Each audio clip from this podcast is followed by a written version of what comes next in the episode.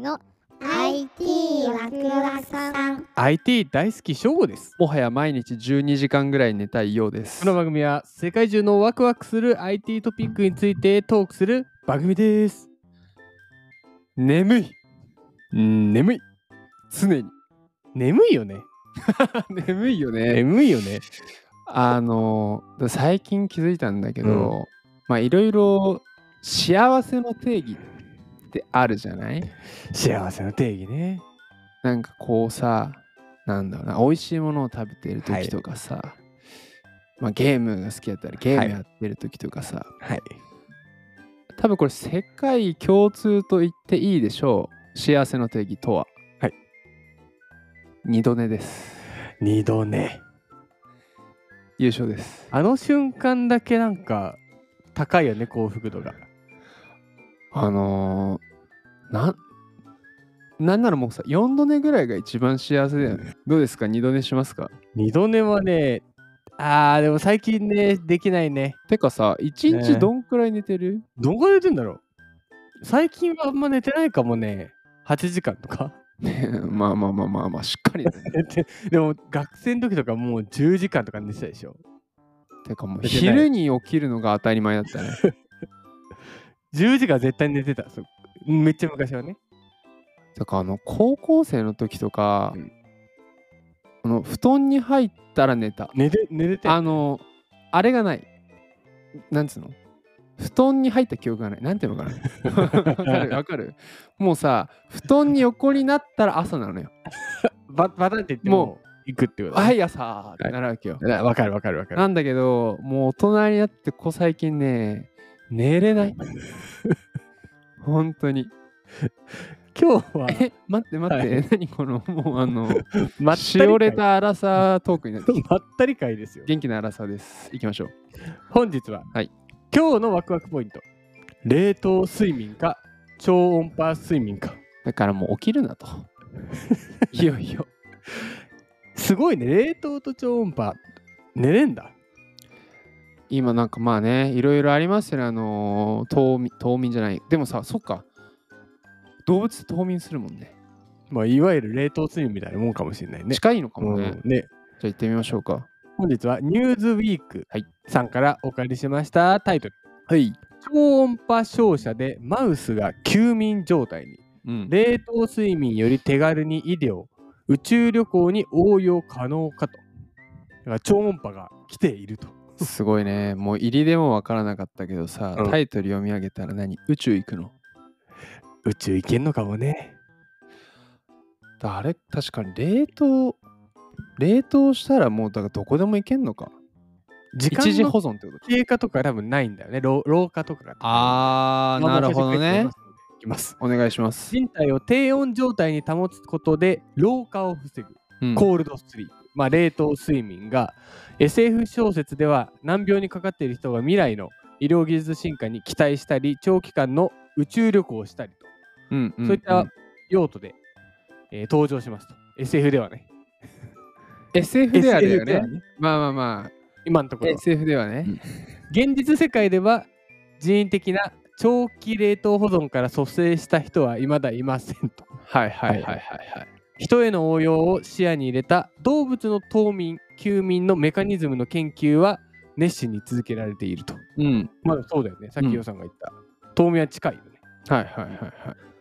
で、具体的にセントルイス・ワシントン大のホンチェン教授。本ちゃんさん。研究チームはいマウスやラットの脳にうん。超音波を照射することで冬眠のような低代謝状態にすることに成功したと発表しましたなるほど。冷凍してないんだ。超音波で脳に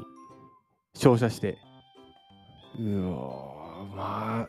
代謝下げれんだねすんごい今日可愛い入りだったけ ど。 急にね急にね。グイッと来た脳に超音波で止めます。 低温ではなく超音波で代謝を抑制する技術は今後どのように発展ししていく可能性があるのでしょうか確かにな。まあ。てか、もっと言うとだから脳、脳っていうものの、なんていうのかな。うん謎が深いよね。深いほんと深いうん人の全身を低体温にしてはい。休眠状態にするコールドスリープもうん。これも確立されれば火星探査の際に片道約150日間かかる宇宙旅行中の水や酸素食料を節約できるでしょうとだから食べなくてもいいってことやんなああ、そういうことか。あ、これはすごいことし始めたね。あと、はあの不死の病うん。もう治らないよって言われている、うん病の治療法が見つかるまで未来まで冬眠し続けることができるかもしれない 自分が病気にかかった時にこれをしてまあまあまあまあね。まあね。まあまあ最後にいろいろ喋りますよ。はいはいはいはいはい。 今回セントルイス・ワシントン大のチームを挙げてるが、えー筑波大とかハーバード大による人工冬眠に関する研究と、うん。超音波を脳に照射すると触覚を増強させたりうつ病などが軽減されたりという報告もあるうーん。それいいことだね。超音波を視床下部に超音波を当ててみることを考えついたとうん。そうすることで呼吸の回数も大幅に、えー低下することも分かり、はい心拍数も半分になりうーん。動きが鈍くなったり、餌の食べる量が激減したりと、冬眠に近い状態になったと。ほう。すごいね、こう、畳みかけるようにメリットをいただいたね、今ねい。ただいたねい。ただきましたね。いただきましたよえーが究極の不老不死ともいえるこういう人工冬眠の技術の開発は、えーこれからも注目したいですねという記事ですね。どう思いましたいや結構進んでんだね。思ったよ。思ったよりもね、冷凍睡眠はなんなんか記事一回上げた記憶があるけど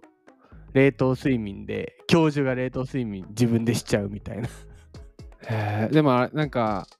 そのあたりのえすごく SF チックなのがさ、うん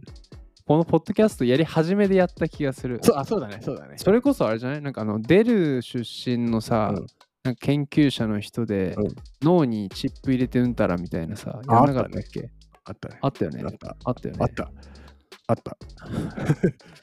不老不死になる世界が近いのかもしれない。これはねまあ美学の問題になってきましたねいよいよいよいよね。その確かに不老不死でえちょっと怖い話していいいいよ。子供の時に、うんあのずっと寝る前に想像して何回か寝れなかったことがあって、うん。 急になんか深い話みたいな。やっぱね小学生の時非常に妄想癖だったようくんは、うんあの要はまあ人ってまあえー死ぬじゃない、うんその後ってん。どうなんだろうってめっちゃ考えたことあってまあ考えるねそりゃそうだよね。そう。でさ、よくあるのは輪廻転生とかさ、ねそのもう一回世に戻るみたいなさ、最初それ派だったんよ。んうん。そうでむしろポジティブで、うんえ次何になってななるろほどうかなみたいな。そうそうそう、なんかめちゃめちゃあのいい家系のなあんーかイケメンのみたいなさ、スポーツ番の勉強できてとか、そういうのもありかと思ってたんだけど、もし転生しなかったらどうすんだろうって。そうだよね。仮に天国がありますと仮にねそこでずっと生きるのも辛くない辛いね。わかるずーっと続 くんようわーって思ってましただかでも今もね、あるかもしんないからね。らもしかしたら今僕が言ったことが現実の世界でずっと生きることになるかもし生れない。き。るえどう不老不死になりたいそう、そこなんだよ。そこなんだよ。俺直感的には別にかな深いな。あー考えさせられますね。に今今27だけど、うんへえこれどずっとかみんな27歳とかさ多分2567が一番こう人間的にさ、うん。なんていうの元気じゃんおそらくね、うん成長的にさまあ18とかかな20とかかなじゃあいいじゃあ20にしようと20でずーっと体が維持できてでも脳みそは経験値が上がるからどんどん老けていくというかそうだよアップねデ。ートしていくわけでしょ、それ楽しいのか などう思うどう思ういやー、物足りなくなっちゃうのかもしれないね。少しはやっぱり、こう、あ刺激というかお終わりがあった方が、ああはいはいはいわかるよその制約条 件があるからこそ今を楽しむみたいなさ。うわー深いな深いなあ今日は深すぎますね。深いネタだったなあまとめると、二度寝は幸せ何の 話、結局ね何の話、結局あれですよまあいろんなことあるよ人生うん人生大変じゃん仕事も大変だし人間関係もあるしまあ辛くなったら思い出してほしい二度ね二度寝なんだよ。これでいいのか ないいいいのか考えられた。皆さんも不老不死になってると考えてみましょう。次回の科学ポイントは、は環境 DNA で生物多様性を守る。もう壮大です。